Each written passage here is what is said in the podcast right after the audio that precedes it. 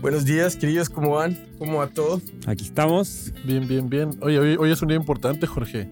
¿Será? No, no creo. En verdad. Sí, no. ¿no? Alguien, alguien ya llegó. No, no vamos a decir a qué piso, pero ya se Ah. llegó a un piso extra.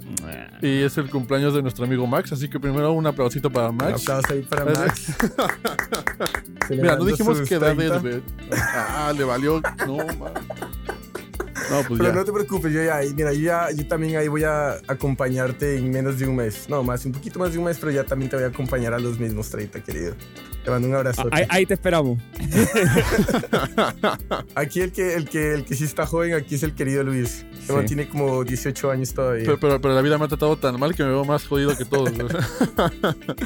sí, sí, pero bueno, hoy acompañarnos en el cumpleaños de, de aquí el querido Max. Vamos a estar hablando con uno de los miembros y gestores culturales de la Asociación Latinoamericana de Managers y Agentes Musicales. Eh, empezó haciendo reseñas de conciertos y discos hasta llegar a ser editor de revistas tales como Civil Motion, Culture y La Canica.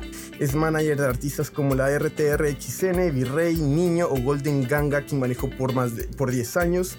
Y ha llevado también a bandas mexicanas a mercados internacionales como The Canadian Music Week, Circularte, el MUPA, entre otros. Y dentro de la MMF está abogando por la Comisión de Recaudo y los Derechos de Autor. Y dentro de la Asociación de Managers de México promueve el movimiento de salud para poner en acción buenas prácticas para artistas y profesionales de la industria. Coprodujo el documental Guadalajara 25 años de rock con beca del Consejo Nacional para la Cultura y las Artes de México. Y este invitado ha sido invitado académico en diferentes universidades, delegado en conferencias alrededor de Latinoamérica y consultor y productor de diferentes festivales de México. Hoy con nosotros desde Jalisco, si no estoy mal, ahorita me corregí si estoy mal, el fundador de Equal Media. Aplausos para Ulises Anger. ¿Cómo estás, Ulises?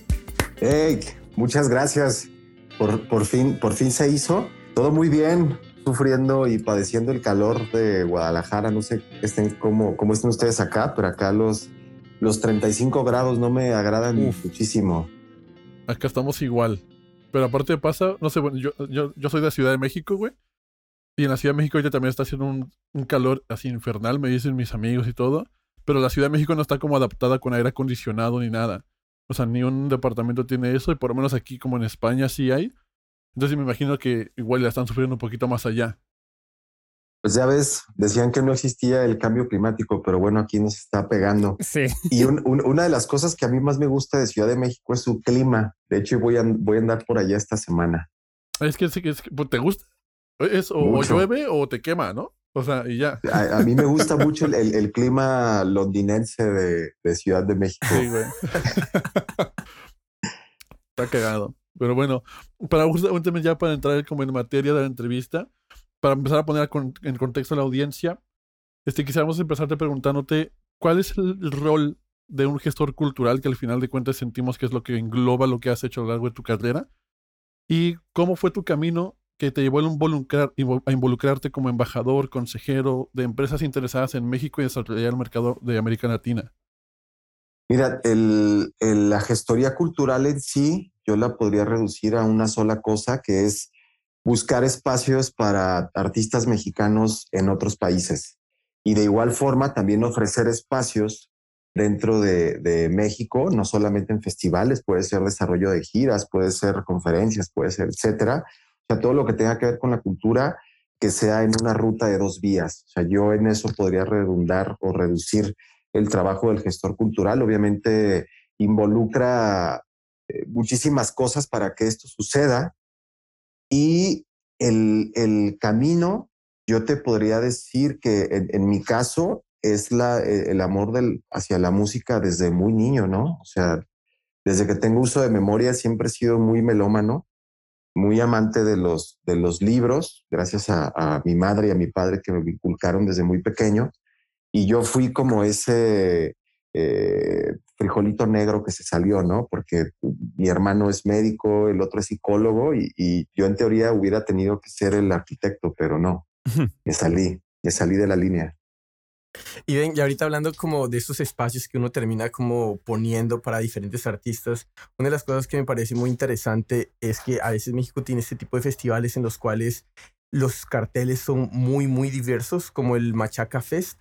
Entonces queríamos preguntarte como en base a qué tipo de, de como de razones surgen este tipo de carteles? ¿Será porque así es la audiencia mexicana o porque eh, esa es la demanda de artistas que están en este momento teniendo? Cualquier que sea el motivo, digamos, estas combinaciones de artistas, queríamos preguntarte eh, a qué se debe y ya es como un tipo más de oportunidad o puede llegar a ser algún tipo de amenazas también para los mismos promotores del festival. Pues para mí obedece gracias a Spotify. O sea, de hecho, si, si vemos el, el cartel de Coachella, o sea, el hecho de, de, tener artistas como la banda MS, que es una, una banda muy representativa en México, y, e incluso Vive Latino ya lo venía haciendo desde hace algunos años cuando empezó a meter a los Tigres del Norte o eh, de repente algunos intocable, o sea, por ejemplo en Monterrey, que sucede mucho eso. Eh, para mí obedece a, yo le llamo a la cultura del shuffle. O sea, si ahora mismo vemos la playlist de un chavito, o sea, puede pasar desde speed metal y de repente se va al pop y de repente al reggaetón. Y a mí eso en particular me parece muy interesante y creo que abre el espectro de que ya no necesitas ser tan true, ¿no? Como el decir, Ah, yo solo escucho metal y lo que no sea metal no está bien, o yo solo escucho esto y no, la música es para todos. O sea, y en, mi caso, también a veces eh, nos queremos hacer los eruditos nombrando a, bandas súper cultas, pero yo, por ejemplo, también disfruto un disco de Ramón Ayala, un disco de Juan Gabriel y, y creo que la, la, apertura a ese espectro de la música ahora mismo se ve reflejada en los line-up de los festivales, sobre todo los que van enfocados a, a latino, ¿no? También vemos el Ruido Fest de Chicago, que también tiene eh, ahí ciertas tendencias igual más orientadas a la nostalgia, pero para mí obedece a, pues a la cultura shuffle del escucha a partir de, del, del, streaming, ¿no? Y me parece muy, muy interesante porque no estoy totalmente de acuerdo y creo que además como que ese fenómeno se ha visto como exagerado, o en parte como, no sé, como boosted sería en inglés, por el reggaetón. No sé si estáis un poco de acuerdo o no, pero el reggaetón sin duda hoy en día en Spotify es como gigante y ha ayudado muchísimo a adelantar nuestra industria, pero como también la otra cara de la moneda es que tenemos mucha más música, o sea, hay, tenemos, hay salsa, hay mucha más música en, Latinoamérica en general y que creo que nos ha costado mucho más como exportarla. Entonces quería preguntarte como, ¿cuáles crees tú que puede ser alguna solución a esto? ¿Cómo lo ves? Etcétera. Mira, el, en el caso del reggaetón, yo personalmente no, no lo consumo, pero no lo satanizo. ¿Por qué? Porque también hay que reconocer que gracias al género, muchas, muchas personas de la industria voltearon hacia Latinoamérica y eso abre también una, una oportunidad a los artistas que no hacen reggaetón a mostrarse, ¿no? E incluso hasta poder jugar con featurings, o sea, creo que como todo tiene dos ópticas, ¿no? Ves el vaso, el vaso medio lleno, medio vacío. En mi caso, creo que hay que aprovechar el, el hype que el reggaetón ya no puedo decir que es una moda porque ya es permanente, o sea, lleva años, lleva años, exactamente. Y además, a mí me parece muy interesante que, por ejemplo, antes el artista latino buscaba el featuring con artistas anglo y ahora resulta al revés. Y eso como latino a mí me da mucho gusto. O sea, creo que tenemos que aprender los, los artistas independientes, los artistas que hacen otro género, tenemos que aprender a cómo es que el reggaetón logró posicionarse de esta manera, porque no solo es a través de ritmos, o sea, porque finalmente el reggaetón está hecho a base de un ritmo tribal africano que es tum, a diferentes beats, ¿no? Sí. Pero más allá de eso, el género ha sido muy comunitario, incluso a la hora de lanzar nuevos artistas. Vemos artistas muy grandes haciendo featurings con artistas que apenas van creciendo y creo que lejos de, de juzgarlo, criticarlo, hay que aprender de él, ¿no? Por ejemplo, en México también yo he pensado que los verdaderos rockstars son los músicos de banda, entiéndase banda como pues como la banda MS, como, como música más folclórica, por decirlo, exacto, como regional mexicano, pero si analizamos cómo, cómo son los o cómo es el crecimiento de esas bandas, son personas que arrancan una, estudian muchísimo su instrumento y otra reinvierten y de repente una banda que tiene cuatro años de formada ya tiene su equipo, ya tiene su PA, ya tiene un bus propio para viajar, o sea, entonces más bien hay que, hay que analizar qué no estamos haciendo nosotros para obtener esos resultados, ¿no?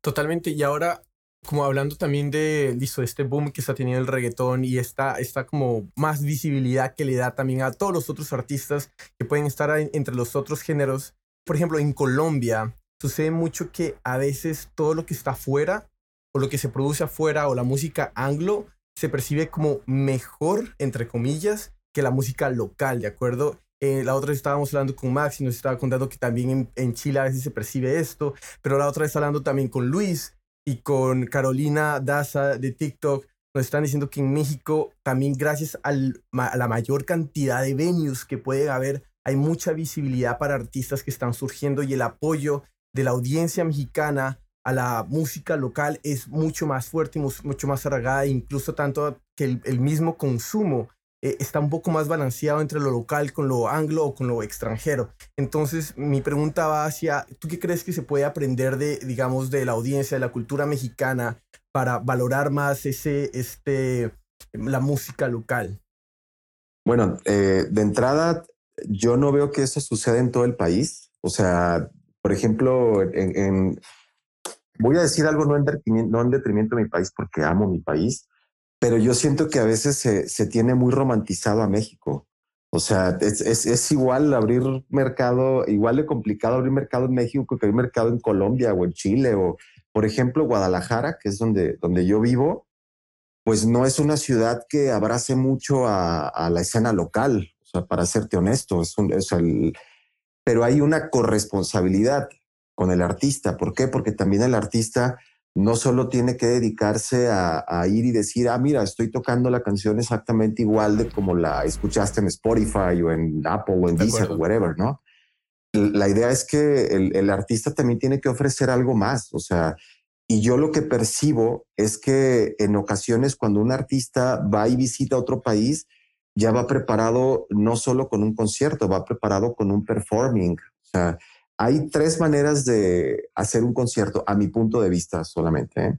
Creo que el artista en ocasiones hace toquines, que en México toquín entiéndase como, ok, voy a, estoy empezando, quiero enseñar la música a mis amigos, estoy en una fiesta, ok, práctica.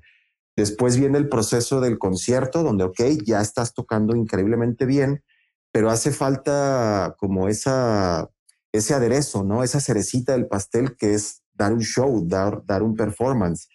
Y artísticamente debemos reconocer que son y somos entertainers. Entonces, hay que, hay que comunicar más allá de la música, hay que hacer que algo suceda, hay que darle enfoques teatrales, ¿no? Pienso que más, más allá de, de aprender de México, siento que hay que aprender de los artistas que van y te dejan algo cuando vas a verlos, ¿no? No siempre tiene que ser un gran artista. Hay artistas que en un venue para 50 personas sales y, a mí me ha pasado, por ejemplo, que, te vuelan la cabeza y, llegas y lo primero, o en mi caso, lo primero que hago es, eh, en Spotify lo sigo y empiezo a investigar acerca de este artista. ¿Por qué? Porque me generaron, me generaron una emoción que no solo tocó mi sentido de, la escucha, sino que también me vibró en otras partes, ¿no? Creo que ahí es donde está la gran diferencia de esos artistas que y no, ojo, no digo que estén mal, solamente digo que hay que prepararse mejor.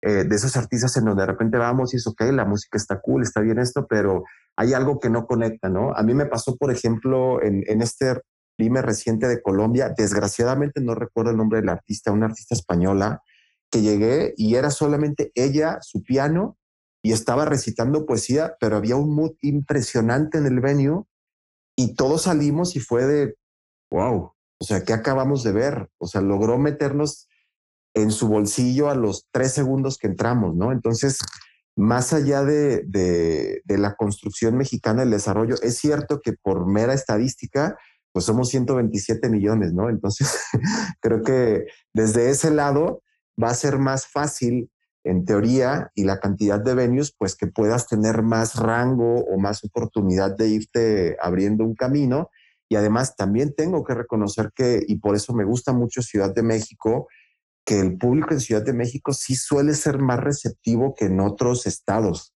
O sea, en, Guadalajara, te lo digo, es complicadísimo. O sea, es, es complicadísimo el, el, tema de como artista local estar trabajando con, con tu mismo público, el, el, de tu misma ciudad. Es muy complicado. Pero vas a Ciudad de México y ojo, también hay que ser exigentes en el público, pero las bandas llegan y, si se deshacen en un escenario, creo que el público en Ciudad de México es, es maravilloso y es muchísimo más abierto a, escuchar nuevas cosas, ¿no? Cada ciudad tiene sus características, Guadalajara también tiene sus virtudes, Monterrey tiene sus virtudes, hacer provincia, como le llamamos, a mí me gusta mucho hacer giras eh, con artistas internacionales, yo les llamo hacer calle, que es ir a recorrer pequeñas provincias, hacer venues de 50 personas, dar espectáculos increíbles. Si a tu venue llegan 10 personas y tú haces el mejor show, la próxima vez que regreses va a haber 20 y se van a ir multiplicando, ¿no? O sea, yo creo que hay que, hay que rediseñar el tema de cómo abrir un país. O sea, en mi caso creo que los festivales están bien. No sé si me estoy desviando la pregunta, pero creo que el, el hecho de querer llegar a un país y tener 20 festivales en tu agenda y tener dos venues pequeños, para mí es un gran error. Yo en mi caso haría dos festivales y tendría 20 venues pequeños porque ahí es donde se da el, el real fan engagement. A mí, a mí me parece súper interesante porque yo cuando estaba en México este, estuve como de gira por, o sea, por, por todo el país y sí como que era muy diferente siempre cuando iba ya sea como artista o como tour manager ahí como con el artista a la Ciudad de México, el venue se llenaba.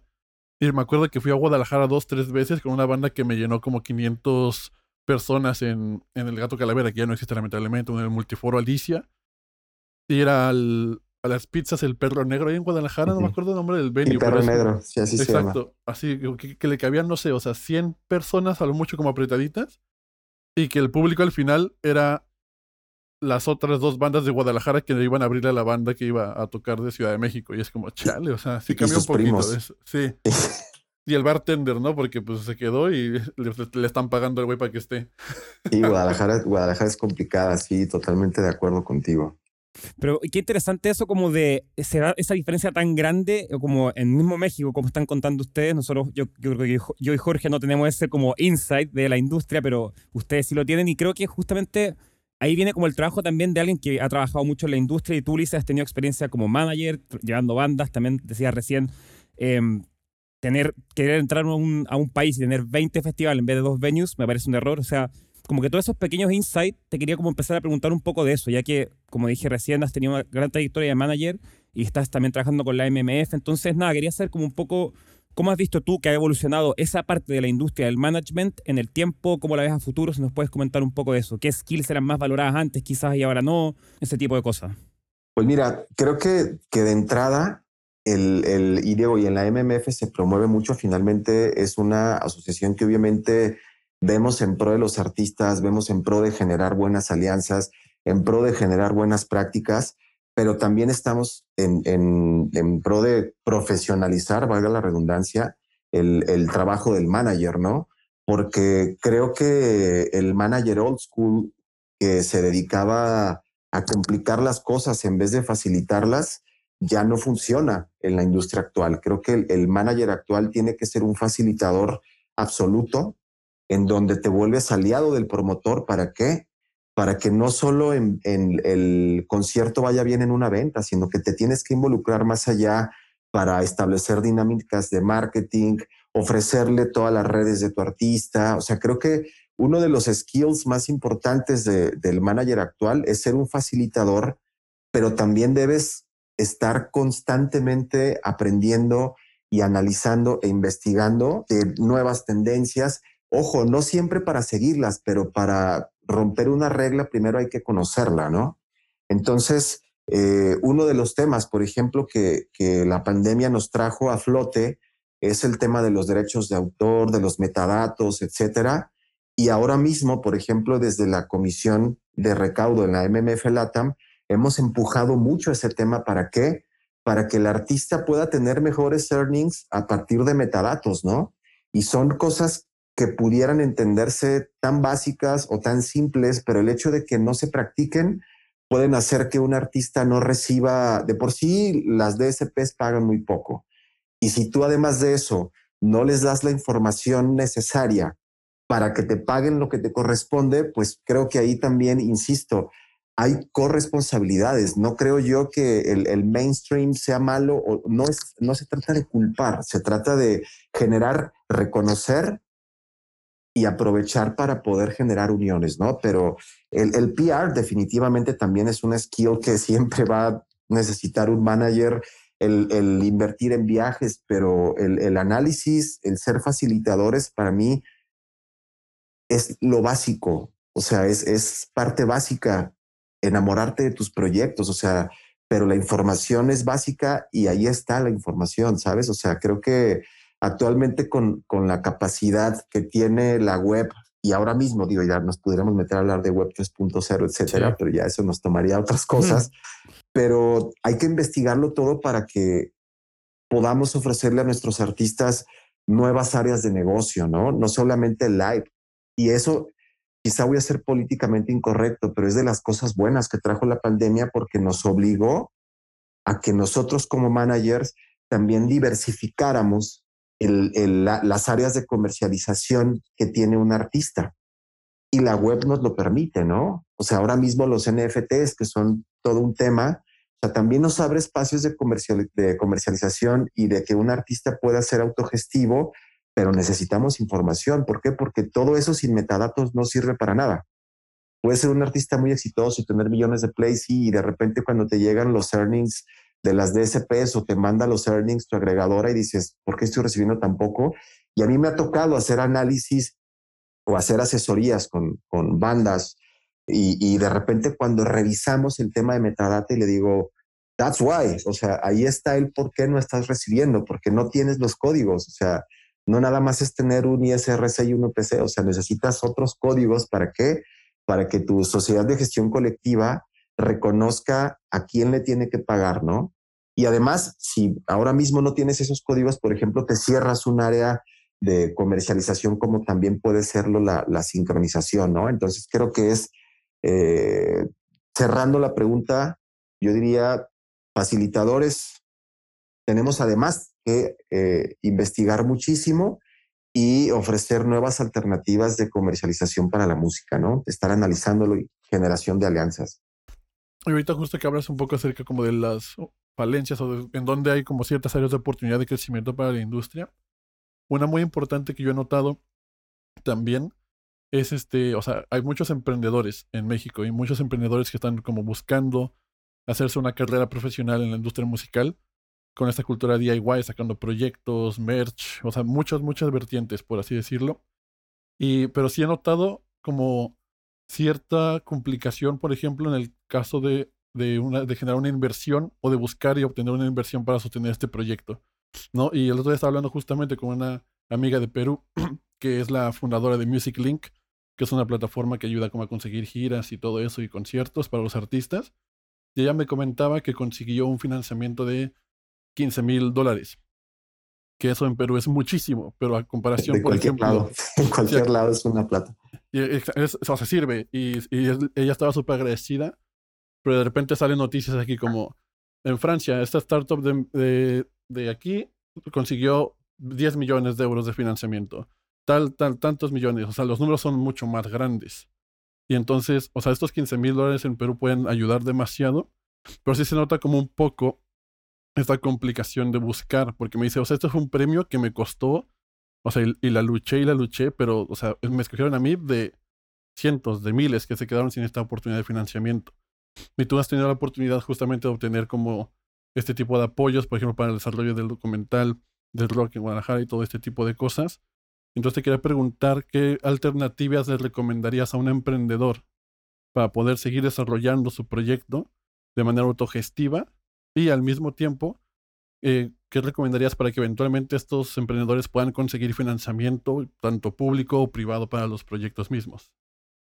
A ver, ojo, por ejemplo, lo, que mencionas en, cuestión de la disparidad de, apoyos que obviamente puede tener un proyecto cultural, ni siquiera en Francia, en Canadá, ¿no? O sea, si vamos a las políticas públicas que, públicas, perdón, que tiene la SODEC, en donde literalmente apoyan al financiamiento de una gira de un artista si comprueba que tiene cinco fechas en otro país y sí, digo, ahí hay cuestiones donde ya entraríamos a, temas de políticas públicas a temas de donde se habla desgraciadamente de primer y tercer mundo, que hay que reconocerlo. O sea, creo que uno de los temas en los que también tenemos que ser muy precisos es reconocer nuestro contexto para en base a eso poder aprovecharlo.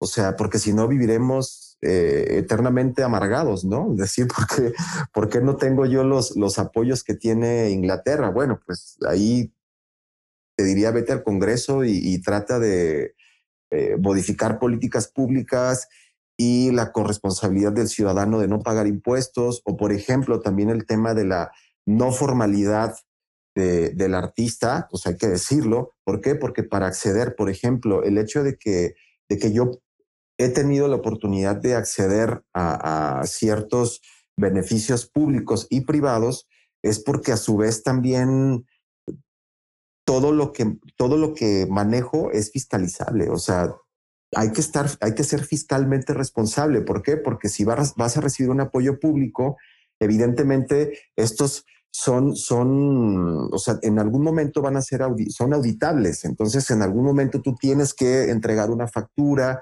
pero ¿qué pasa si el artista no quiere darse de alta en Hacienda, por ejemplo, no? Pues de entrada todos le tenemos miedo al SAT, que es el, sistema de, administración tributaria en México, que es quien nos audita, nos fiscaliza, etcétera.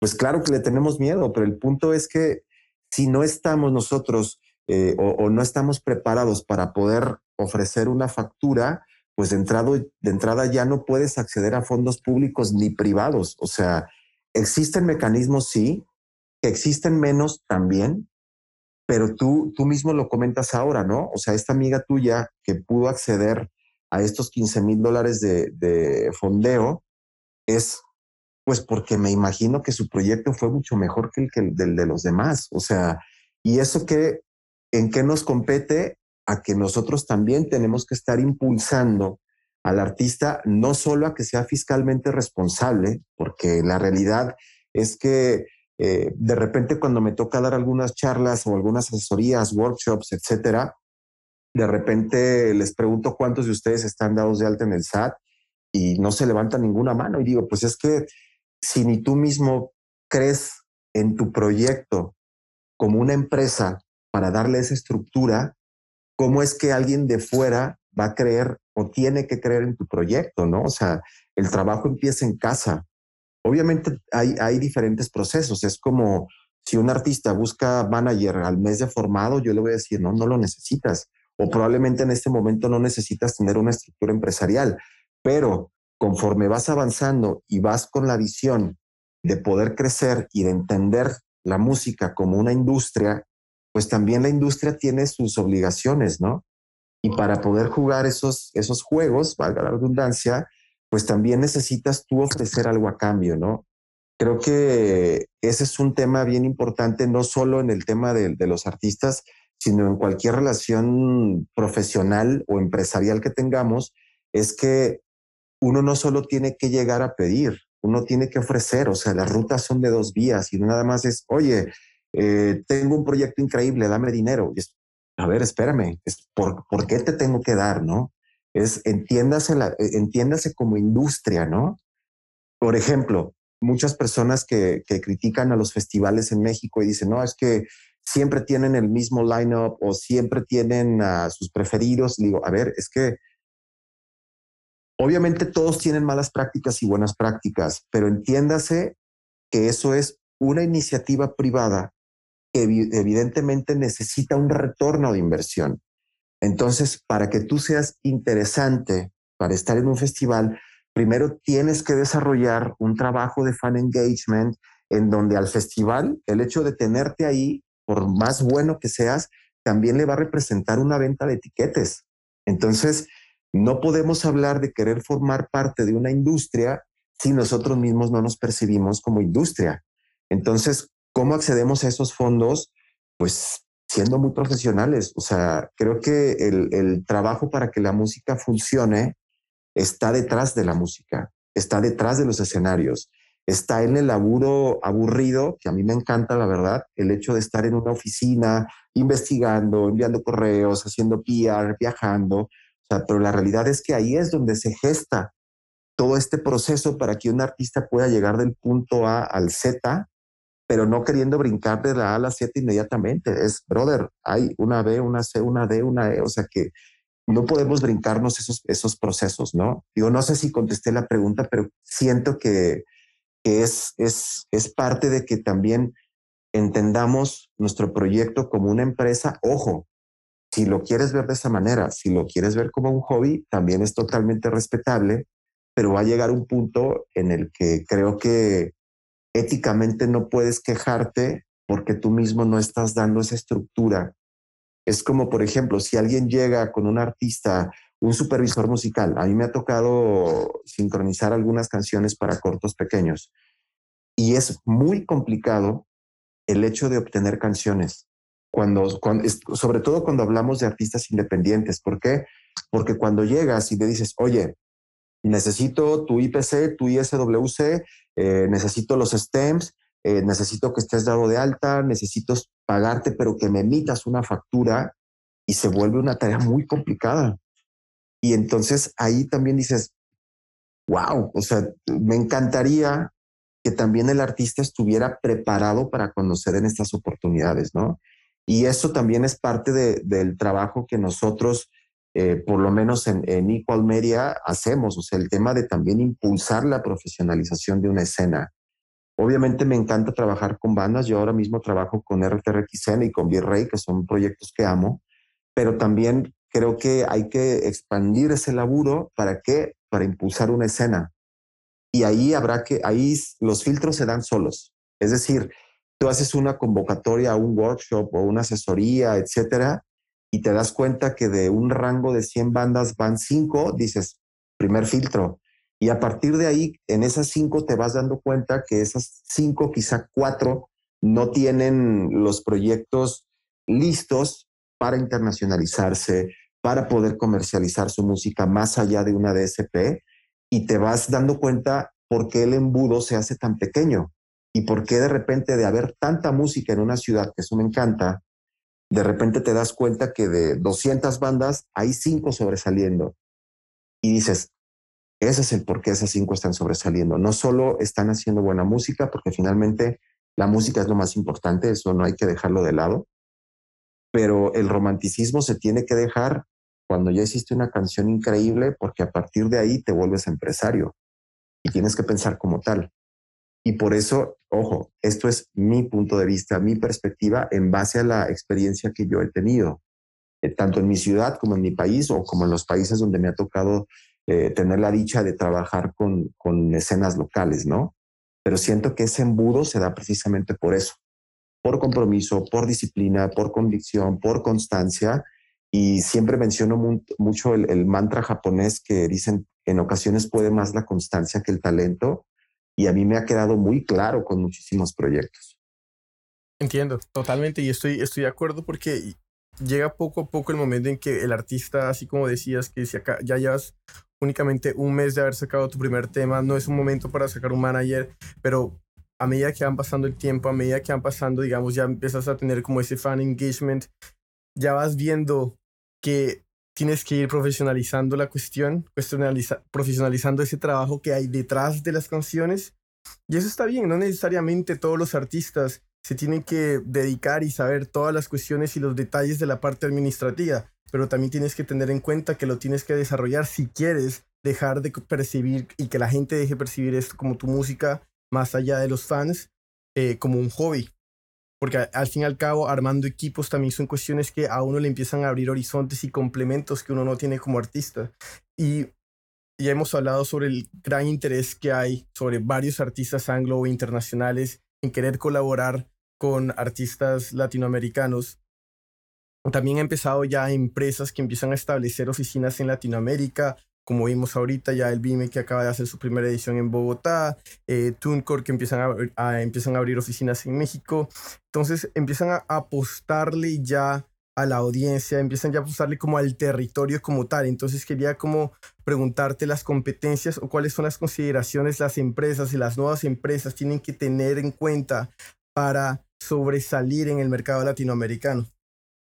Mira, creo que uno de, de los puntos que nos juegan a favor a los latinos es como ese retraso tecnológico que tenemos con, con otros países, ¿no? O sea, de repente hablar de velocidad o banda ancha, por ejemplo, en México, no es lo mismo que en otras ciudades, ¿no?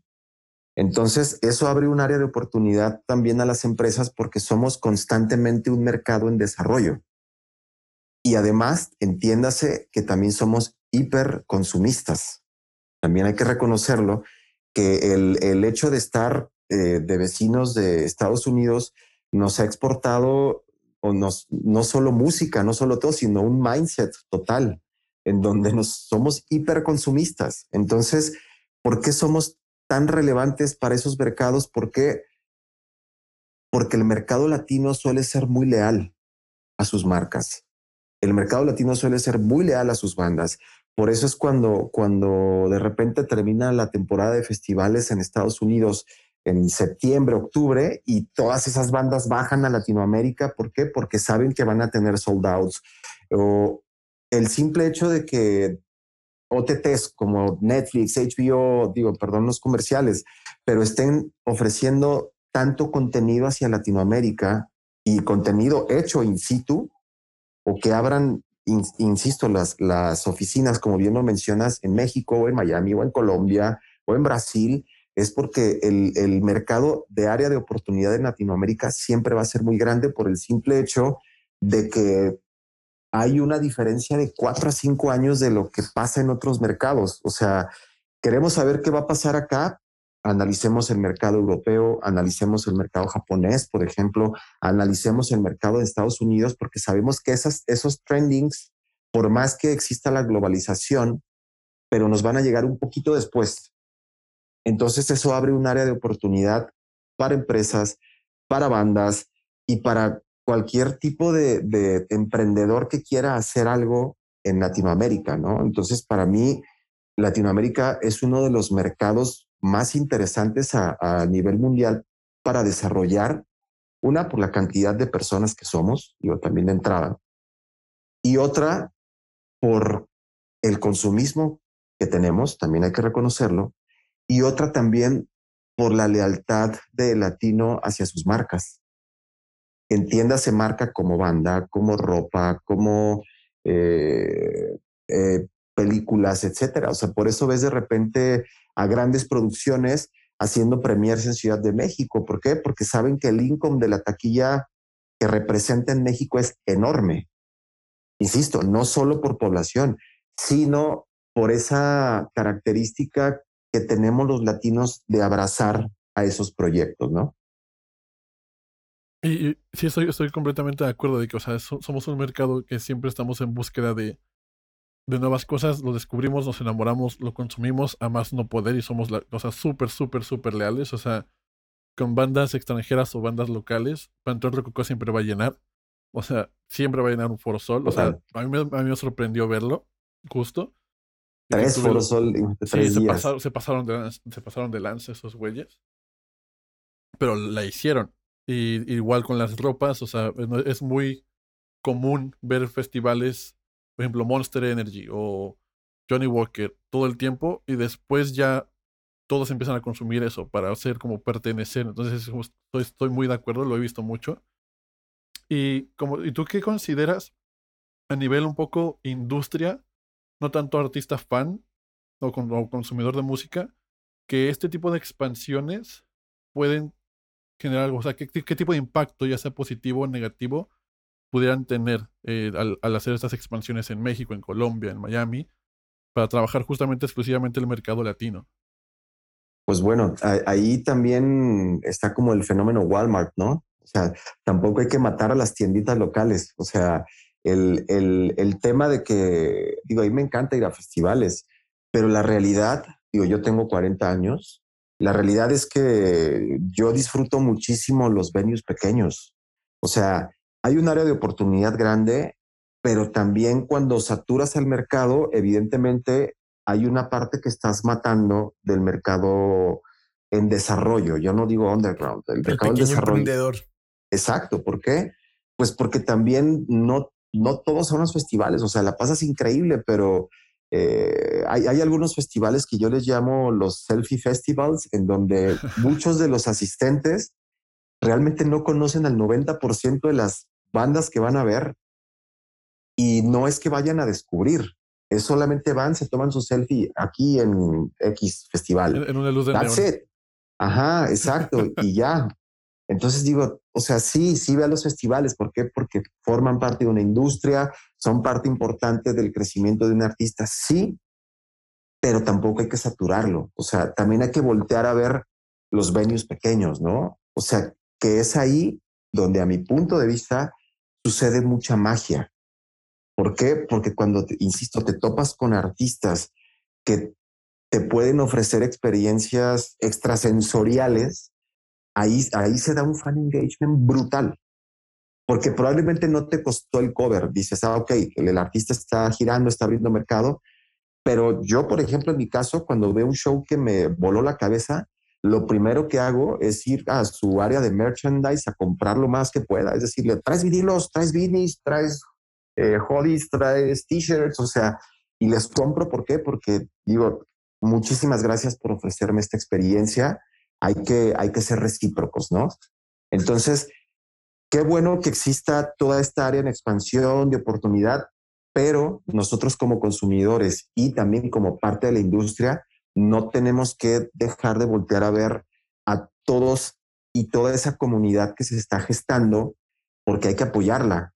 Si no apoyamos esa comunidad, pues va a seguir pasando lo mismo, que es, veremos a los mismos artistas en los mismos festivales, pero hay una, una corresponsabilidad también ahí del fan o del público. Si yo como público no apoyo a que esa banda que me encanta y que está haciendo las cosas bien pueda subir y al contrario a eso voy solamente a festivales, pero si esta banda voy a un lugar y está cobrando tres dólares y no quiero ni pagar tres dólares, vuelvo a lo mismo. Llego y le digo, entonces no te quejes después de que veas que en este festival esa banda no está. ¿Por qué? Porque la economía de la, de la música y de la cultura es colaborativa y es circular y es revolvente. Entonces tenemos que hacer que la economía de la música sea así, no solamente un medio círculo. Si estamos yendo solamente a festivales, estamos haciendo esto, un rebote de dinero entre estas dos partes, pero la parte de abajo, que también va a impulsar a la de arriba, necesita este impulso para qué, para que esta, digo, perdón, si a los que nada más nos están escuchando, estoy haciendo un círculo con las manos. Y medio sí, ahí se lo imaginan los güeyes. Me refiero a que para que eso sea o se impulse de una manera circular, necesitas generar economía en todos los puntos de este círculo. Tremendo, Totalmente tremendo. de acuerdo, totalmente de acuerdo. Y, y, una de las cosas que ahí se me ocurren es, eh, volviendo otra vez al círculo de que estábamos hablando en un principio, que apoyando lo local, no, o sea, está bien que a uno le gusten las, las bandas extranjeras, está bien, no tiene absolutamente nada de malo. Pero es, por ejemplo, la otra vez estaba, yo me acuerdo que cuando estuve en Bogotá hace poquito, al fin y al cabo uno vuelve también al país de uno para, y, y a mí me gusta ir y comprar eh, ropa, digamos, de marcas colombianas. Sí, o sea, ¿por qué, ¿por qué le voy a querer seguir dando a las mismas marcas que son así ya grandotas que le hemos estado dando varo desde chiquitos? No, o sea, está bien redistribuir también esa, esa, esa eh, como dinero que voy a gastar en otros tipos de puntos, porque al fin y al cabo son esos pequeños locales que necesitan ese tipo de apoyos por lo bien que dices en este momento, que es, o si no, vamos a seguir viendo los mismos artistas año tras año porque son los únicos que al fin y al cabo que están teniendo ese tipo de apoyo, pero si empezamos a apoyar desde bien chiquitos artistas que están emergiendo y como bien dices, están poniéndose las pilas y haciendo las vainas bien hechas, o sea, ¿por qué no, marico? O sea, a esos hay que decir como, hey, ven, pum, merch, pum, lo otro. Y estar pendientes que, eh, a, a, digamos, a veces sacan como pequeñas cuestiones en línea que también uno puede aportar y por eso sale toda, digamos, la cultura del tipping en, en Twitch, por ejemplo. Entonces, eso es muy importante, uno tener esa pequeña responsabilidad, eh, o no responsabilidad, sino como, es como awareness, como fan, que uno, uh -huh. que tu apoyo va a ser una gran diferencia, gran diferencia.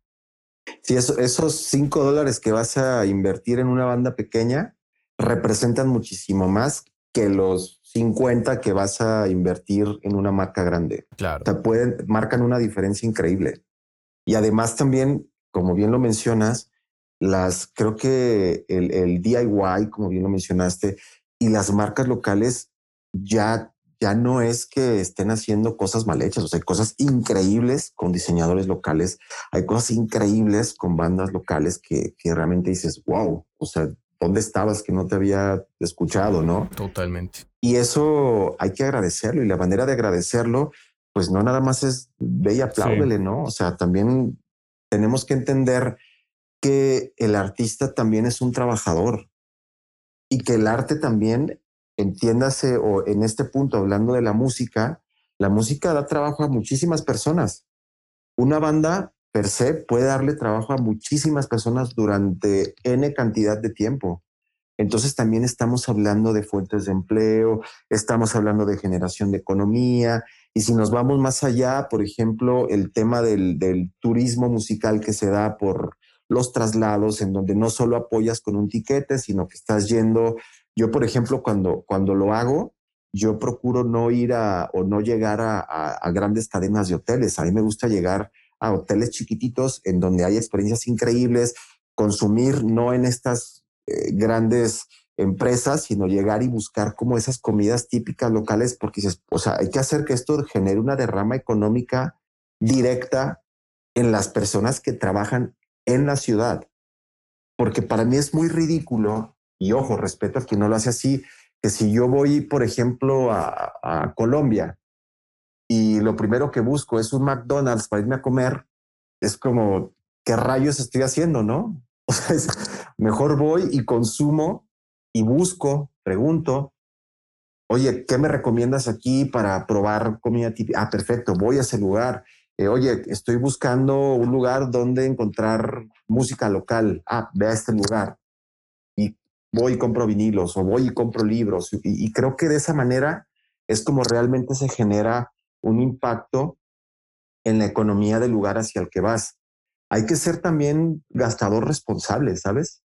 O sea, y cuando logramos entender esa parte, creo que una, generas mejores experiencias y obtienes mejores experiencias porque, digo, pongo el, ejemplo de McDonald's porque fue lo primero que se me ocurrió, yo ni siquiera como carne, pero la experiencia de un McDonald's en Guadalajara va a ser la misma experiencia de un McDonald's en Nueva York. Pero si vas a un lugar de comida típica en Guadalajara a uno en Bogotá, va a ser brutalmente distinto. Desde la música que vas a llegar a escuchar, desde el Los olores, claro. Sí, exacto. O sea, es multisensorial porque incluso hasta el trato de las personas que están atendiéndote es brutalmente distinto, pero siempre es muy caliente. O sea, en Latinoamérica somos, somos como muy, eso me encanta, o sea, que llegas a cualquier lugar y, te sientes como si estuvieras en casa y digo, esto es real.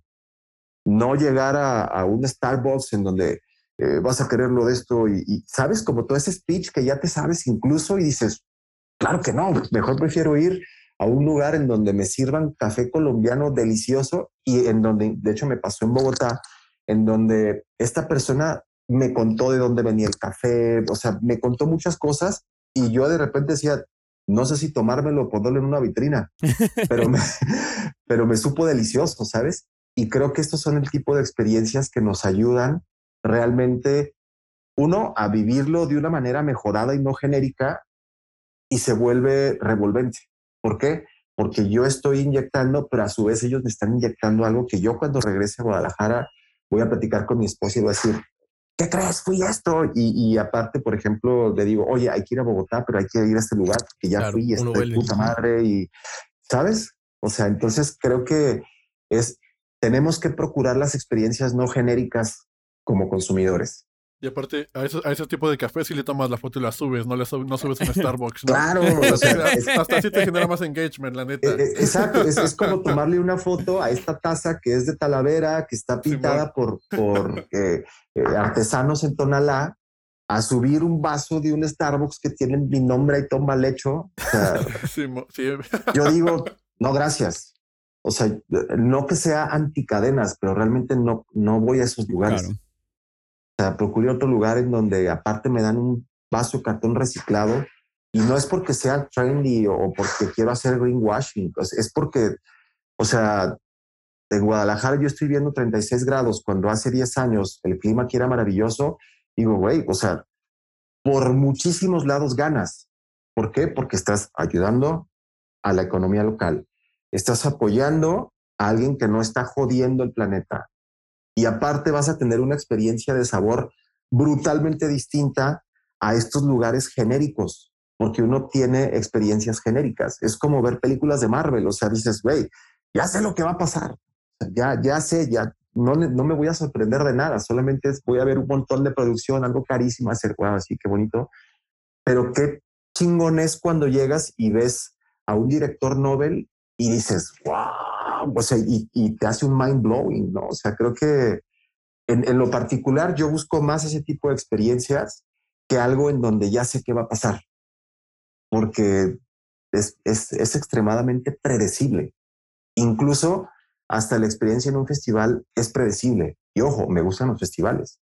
No voy a tantos porque también de repente quiero, prefiero estar en mi casa, pero, pero también son experiencias predecibles, ¿sabes? O sea, por más happenings que existan, pero esa experiencia que vivo en el festival, ok, la disfruto, genérica, pero lo que yo vivo con un artista, por ejemplo, en, eh, me pasó con Random Recipe, eh, hace cinco años fui a un mercado musical que me invitaron como delegado en Canadá, que se llama la FME, y viví una de las experiencias más mágicas que he vivido en toda mi fucking vida, por, perdón por el francés, pero en donde llego a una iglesia, en un lugar paradisíaco, además, que parecía que estaba en un cuento de Hans Christian Andersen. Llego a una iglesia y de repente estaba Patrick Watson con Carqua. Yo no conocía Carqua. Y entonces en la iglesia empieza y empiezan a tocar eh, Carqua, oh, joder, Turning to the Light de Patrick Watson. Y con una experiencia, man, o sea, yo a los tres minutos estaba llorando. Y literal, ¿eh? O sea, no, no, no estoy, estaba llorando porque eh, la experiencia que estaba viendo era brutal. Y dije, güey, esto, esto no lo viviría en un Coachella. Esto no lo viviría en un Austin City Limits. Quizá en un South by Southwest sí, pero esto que estoy viviendo en este momento se quedó en mi mente y en mi corazón para toda la vida. Y ese es el tipo de experiencias, lo he repetido como 50 veces esa palabra, pero que nosotros como consumidores buscamos, ¿no? También creo que como consumidores hay que ser responsables. Sí, hay que escuchar. Obviamente hay bandas que ya nos encantan, que ya decimos, wow, pero también el hecho de no perder esa capacidad de asombro es lo que nos diferencia de de repente ser niños eternos o de repente convertirnos ya en personas muy cuadradas. Respeto a las personas cuadradas, pero en mi caso no, no, no me gusta, no me gusta que suceda todo tan predecible, ¿no? Totalmente, y creo que, o sea, encuentro muy, muy eh, rico que en el que uno puede, o sea, la conversación la llevamos desde la industria musical a algo extrapolable totalmente, que son las experiencias como en un restaurante, y creo que es como algo muy también de la música, en el fondo, como que es una industria que se tiene que hacer, como dices tú, circular y que beneficia a quienes tiene que beneficiar en el fondo. Y para ir cerrando, eh, quería de hecho traer una cita que tú escribiste para Mentoría Musical en diciembre del 2020, que creo que refleja muy bien todo lo que hemos hablado a lo largo del capítulo, y te la leo, que es la cultura del copy-paste está a la orden del día. No hay una investigación de fondo pareciera que no se toma en cuenta una de las máximas de la opinión, que es darnos cuenta que toda situación tiene dos caras, dos veces, dos puntos de vista. No todo se centra en blanco y negro, la escala de grises tiene una razón de ser. Entonces quería preguntarte, creo que es una quote que la escribiste tú y que eh, la, hemos, la hemos estado como, como decir, bordeando a lo largo del capítulo, todo el rato. Pero quería preguntarte ahora, como ya para ir cerrando, ¿dónde crees tú que resuena con más fuerza esta quote en la industria musical de hoy en día?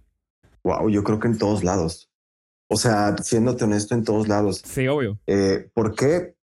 Respetando mucho el reggaetón, insisto, pero a mí me ha pasado, no sé si a ustedes o, o alguno de su audiencia, en, en, el que de repente digo, ok, vamos a dar una oportunidad a este disco de reggaetón. O pongo una playlist de reggaetón. Y nunca me doy cuenta cuándo cambió el artista. o sea, de repente es todo tan igual, copy-paste, en donde es así, es así. Entiendo que, que la cultura de masas es y se trabaja para que funcione de esta manera. Lo entiendo perfectamente. E incluso en ocasiones uno tiene que jugar ese juego, ¿no? Pero también cuando, y siento que ahí de repente el manager o el artista o el promotor o la empresa procuran irse a caminos muy seguros, es decir, copy-paste. ¿Por qué? Porque hacen su benchmarking y dicen, esto funciona, entonces vamos acá. Pero de repente cuando, vas, cuando te sales de la curva, pueden suceder cosas muy interesantes, ya sea a nivel de experimentación musical, porque eh, algo que me ha tocado y qué bueno que lo tocas, te, lo agradezco, es cuando estoy con bandas y, de repente quieren ser, o, tú los escuchas y dices, esto es una copia insultante a Zoe, ¿no? Claro. Por, por decirlo, que de repente acaba una generación de bandas Zoe impresionante o, las 10.000 Natalias Lafourcades que salieron después de Natalia Lafourcade. Insisto, respeto las carreras, pero digo, salte un poquito. O sea, no, no te vayas al blanco y el negro, métele gris, métele gris. O sea, esos matices y esas difuminaciones del color es lo que hacen que el público te reciba como honesto. Y creo que algo que nos ha enseñado la música últimamente es que los artistas que son honestos funcionan. Ejemplo, Billie Eilish, ¿no? O sea, Billie Eilish es una artista que ya, eh, o sea, es una artista tremendamente enorme. Pero si yo, algo respeto mucho de, de esta artista es la honestidad al escribir. ¿Por qué? Porque literalmente yo no me puedo identificar con una lírica de Billie Eilish porque no tengo 17 o 18 años y ni soy mujer. Pero sí entiendo por qué millones de chavitas la entienden. ¿Por qué? Porque literalmente es, lo único que está haciendo es escupir lo que su cerebro está pensando, ¿no? Obviamente aderezado con una gran producción. O casos, por ejemplo, en México, como el de Santa Fe Clan, este rapero, en donde podrá gustarnos o no, eh, pero a mí en el Vive Latino, por ejemplo, de este año dije, ok, quiero ir a verlo porque quiero entender ese fenómeno. Y cuando lo vi en Tarima dije, eres real, man. O sea, lo vi dije, este man es real. O sea, y eso se contagia. Y el man no es que esté haciendo lo que hizo Cypress Hill o lo que hizo, eh, no, o sea, el man llegó, se plantó, dijo, voy a hacer esto. Entonces, eh, lo mismo, Zetangana a mí me voló la cabeza, el mismo residente, o sea, son artistas de verdad, me refiero de verdad, no porque los otros no lo sean, sino que de lo que están hablando es algo por lo que ellos están pasando de verdad. Entonces, eso como público uno lo agradece y puedes identificarte o no, pero se siente cuando algo está siendo empujado muy a la fuerza y algo está haciendo como un, ok, no sé qué pase con esto, pero vamos a darle porque mis sentimientos, mis emociones y mi cerebro y mi romanticismo de artista a la hora de querer sublimar todo esto, lo voy a plasmar en una canción. Es, se percibe, o sea, uno percibe cuando algo es insultantemente prefabricado o algo está hecho de verdad. Y eso genera fan engagement en todos los aspectos, incluso no solo en la música, en cualquier, eh, si tú haces ropa, si tú haces comida, si tú haces lo que sea, es como si tuviéramos a una persona que vende hamburguesas e intenta hacer McDonald's, no, brother, no vas a poder pero le ponen ese cariño y le aderezan con cosas. Es como el sushi, ¿no? O sea, llegó a México y en México le pusieron chile y le pusieron un montón de cosas. Queso manchego, queso Ajá. Y es delicioso. Y la verdad es que dices, wow, este, este, sushi está bien rico, pero esa tropicalización y ese, y ese, ese corazón que le ponemos a las cosas, el consumidor, entiéndase como público, lo va a sentir, lo va a entender y si se conecta, se va a conectar contigo durante muchísimo tiempo. Completamente, completamente. Yo creo que este capítulo da para una invitación a la gente, de, o sea, ya que hablamos de, del apoyo a pequeños artistas, a estos pequeños venues, también la forma en la que, porque también estabas diciendo, cuando escuchamos una canción de reggaetón, cuando una, un álbum de reggaetón, una playlist de reggaetón, eh, les invitamos también a encontrar todos esos pequeños venues o eh, eventos que están sucediendo en sus ciudades, porque pasan, sí pasan, pasan en México, pasan en Colombia, pasan en Chile, pasan en todo lado, simplemente hay que buscar, están ofreciendo cuestiones diferentes, están dando artistas diferentes y lo mismo pasa en el momento que queremos descubrir buena música, o sea, probablemente si estás escuchando este podcast, eh, te interesa la música un poquito más que otra gente, entonces hay un montón de fuentes de información diferentes. Vamos a dejar en, este, la descripción de este capítulo una lista de diferentes eh, como medias que pueden ir a, a, tocar para descubrir artistas de todo el mundo, tanto locales como internacionales. Mi punto es, eh, otra vez, abrir la puerta de la curiosidad que va mucho más allá. Y más si esa puerta de curiosidad se puede ir con la responsabilidad y la awareness que uno puede apoyar a artistas más pequeños y que el apoyo de uno va a tener un impacto muy grande. Entonces, si podemos llegar a ese lado, brutal, gente. Ulises, en verdad, te agradecemos, te luciste, muchísimas gracias por el capítulo. Muchas no sé si gracias a quieras dejar algún mensaje final, algún blog final, las redes sociales o algún lugar donde la gente pueda contactarte. Bueno, el- en Instagram estoy como arroba usaner, U-S-A-N-H-R, y así me encuentran en todos lados. Este, eh, la página es www.equalmedia.mx, en donde ahí, créanme que del 80% de contenido que van a encontrar es de artistas, o sea, no van a ver a los strokes ahí, que a mí me gustan, pero no van a ver ahí, van a ver otras cosas, ¿no? Y también, eh, bueno, a los que escuchan en Estados Unidos, yo produzco un show para el ATV Network, que está todos los sábados a las 5 de la tarde por televisión abierta. Ahí hay mucha propuesta de artista nuevo. De hecho, ahora estamos lanzando los especiales de Vime y en junio tenemos un especial de Pride en donde hablamos con Ofelia Pastrana, una mujer brutalmente increíble con la que tuve una charla deliciosa. Entonces, atentos ahí y también que sigan, por favor, este podcast porque la realidad es que la charla estuvo deliciosa. Se les o sea, siempre disfruto muchísimo tener estas charlas. El agradecimiento y el aplauso se los doy yo a Gracias, ustedes. gracias. Gracias, muchas gracias, Ulises. En verdad, te agradecemos un montón. Querido Max, feliz cumpleaños nuevamente. Gracias. Ah, feliz cumpleaños, por cierto. Gracias, gracias, No gracias. felicité. El próximo, el próximo Nada, cumpleaños nada. te traigo mariachi, güey. Vale. Te los voy a cobrar, ¿ah? Que te veo en México, güey, para que salga más barato. Bueno, queridos, nos vemos entonces la próxima semana. Besos y abrazos para todos. Chao, chao. Hasta luego. Hey, si ya llegaste hasta acá, muchas gracias por escucharnos. No te olvides de seguirnos en Spotify, Apple Music, Pandora o la plataforma digital que sea de tu preferencia. Si te gustó el capítulo, si te gusta el podcast, no olvides recomendarnos a tu grupo de amigos, colegas. Es la mejor manera y la manera más orgánica de que sigamos creciendo esta comunidad. También nos puedes encontrar en Instagram, Facebook, YouTube como 8000 kilómetros podcast y cualquier comentario, duda, sugerencia para mejorar el podcast es más que bienvenida. Nos vemos en el siguiente episodio.